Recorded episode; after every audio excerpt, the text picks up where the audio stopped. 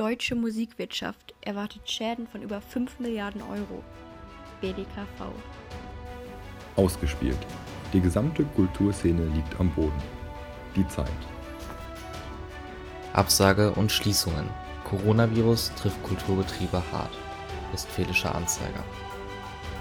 Wenn uns einfach mal die positiven Nachrichten fehlen. Wenn wir wissen wollen, was wo im Münsterland kulturell passiert. Wenn wir auf der Suche nach abgelegenen Kulturhotspots sind. Wenn Inspiration für den Wochenendtrip oder Beschäftigung zu Hause fehlen.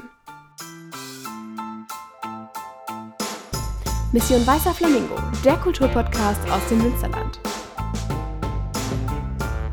Für alle die, die das Münsterland kulturell entdecken möchten. Für alle, die nicht nur das Vor, sondern vor allem auch das Hinter den Kulissen interessiert. Denn das ist mehr, als die meisten glauben.